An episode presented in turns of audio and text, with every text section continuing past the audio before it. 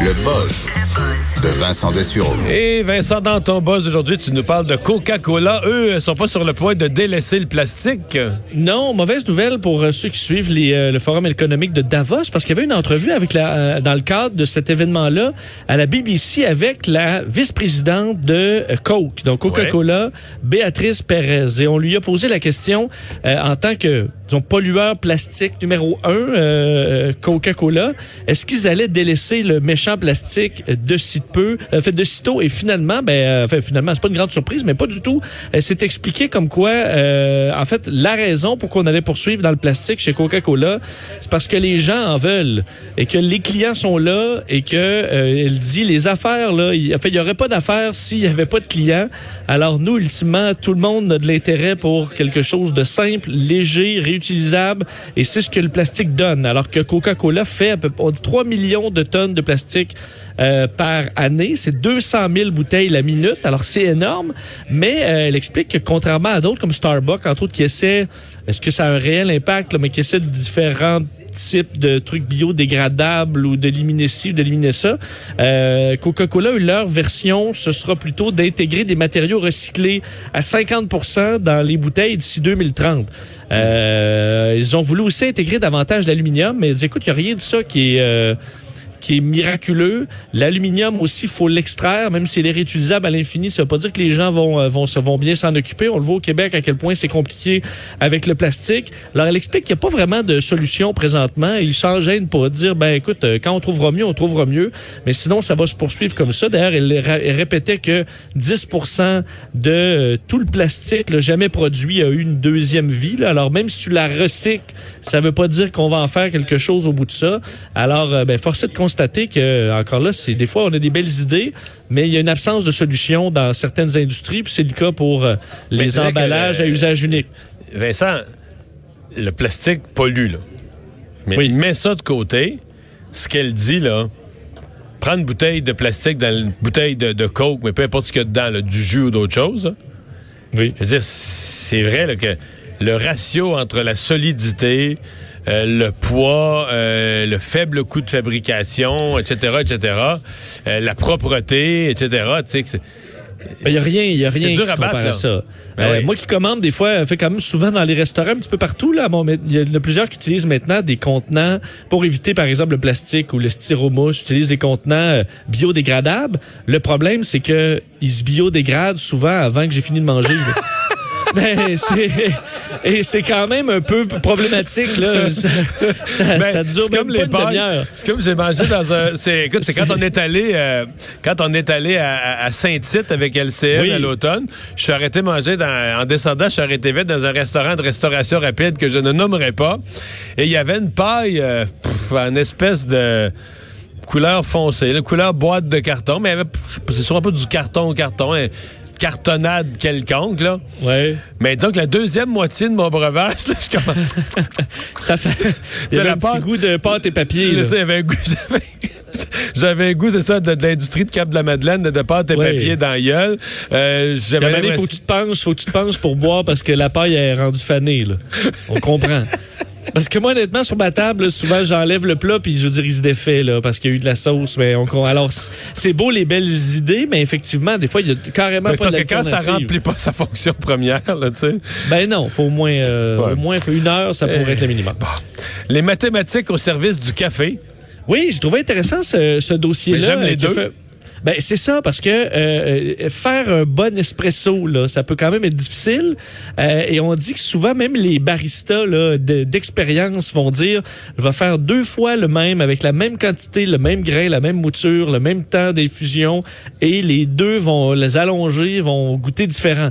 Et euh, des, des Bon, mathématiciens... ça, j'avais jamais entendu ce problème-là. Là. Tu, tu, Pour tu vrai? Bon. ben. Tu vois, bon... euh, Il faut être fin goûteur. Moi, je, ça goûte. Il y en a- des- différent que ça, là? Ben, je peux pas, je peux pas te dire, mais des fois, il y en a certains qui vont être très, si ça, en fait, il explique un peu pourquoi, parce que mathématiquement, ils ont, euh, ils ont décidé de faire des, euh, des, des tests au niveau de l'absorption du café dans l'eau, dépendamment de la mouture ou d'autres effets et tout ça. Et ce qu'on se rend compte, c'est que normalement, là, euh, la logique veut que plus le grain est fin, plus euh, ça fait un café qui est fort. Alors, on en aurait besoin techniquement de moins. Alors, le mieux, ce serait de l'avoir plus fin. Le problème, c'est que selon Ben, logique, calcul... non? Quand on veut un café Oui. fort, un expresso, de son mou plus fin sauf qu'un que café eux, filtre? Ben, ils expliquent que euh, lorsqu'il est trop fin, ce qui serait le cas dans bien des cafés un peu partout à travers le monde, c'est que euh, ça se trouve à bloquer. C'est trop fin, ça bloque les trous euh, Ah où oui, l'eau s'écoule. C'est vrai, c'est comme finit- un pain, là. C'est quasiment étanche, là. Exact. Et là, ce que ça fait, c'est qu'à certains endroits où l'eau passe, mais là, on va surchauffer le café, alors que d'autres, ça passera pas du tout, et que finalement, on va avoir un résultat qui est instable, imparfait et euh, qui ne sera pas optimal. Alors, eux disent, contrairement à l'usage ou l'idée qu'on s'en fait, il faudrait avoir le grain un petit peu plus, un petit peu moins moulu. là. Et, euh, ça, et mais un peu plus torréfié pour compenser et ça permettrait de sauver eux disent pour euh, des à peu près 25% de café par euh, donc infusion. Donc sauver du café, euh, sauver donc euh, bon pour l'environnement et tout ça, c'est bon. Sauver de l'argent aussi pour les cafés et ultimement ça fait un café qui est stable et délicieux. Alors faut Bon. juste trouver que des fois peut-être le mo- moindre un peu moins, ce serait la solution. C'est l'idée des mathématiciens derrière cette, euh, ce test-là. Bon, faudra l'essayer, mais euh, Ça veut dire que les gens qui ont leur propre moulin à café, si vous le mettez, si vous avez une aiguille avec le mot espresso, là, vous avez Oui. peut-être mieux d'aller une petite coche moins, juste avant espresso, un petit peu moins petit, le moins fin, le grain. Exact. Faut y aller le plus fin possible avant que ça jamme. Bon. C'est un peu la. C'est bien- bien Ben, résumé. tu vois? Voilà. Un défi viral étrange sur TikTok. Je dois dire que je suis pas très familier de TikTok. C'est une sorte Bon. de manière de réseau social, de partage de je sais pas quoi, là, mais. Ouais, ben TikTok, en fait, c'est très simple. C'est des vidéos euh, assez courtes, là, le- des courtes, donc des, des fois 20, 25 secondes, et que tu les passes, euh, tu les défiles. là, des vidéos souvent humoristiques ou c'est un peu n'importe quoi. Euh, et là-dessus, tu vois, il y a des défis, là, un peu comme on a, vous voyez, des défis Twitter et autres. Là. Alors, ça a une mode où on essaie un peu comme le Water Bucket Challenge, où on se lançait un, un- ben, une chaudière d'eau glacée sur le corps et tout ça. Mais le Là, nouveau... tu dis que euh, des défis comme ça, il y en a tous les jours, puis aujourd'hui, tu décides de m'en parler d'un. Il doit pas être Oui. banal. Il doit pas être banal. là. Ben, il est effectivement pas banal. C'est, euh, en fait, c'est un test su- supposément scientifique. En fait, l'idée étant de se Là, en- c'est- en, public, c'est ça qui est dommage. Là, c'est un peu plus gênant. En fait, l'idée étant de se tremper euh, le scrotum dans la sauce soya, Ouais, ben parce que selon une étude scientifique qui date de 2013, quelque chose d'assez on- usuel, là, mais euh, mais- qu'est-ce qu'il y a de spécial dans le cas de la Ben, c'est- vidéo? C'est que on dit que ça goûte, ça goûterait la sauce soya dans ta bouche. En, trempant le, le, le- le paquet.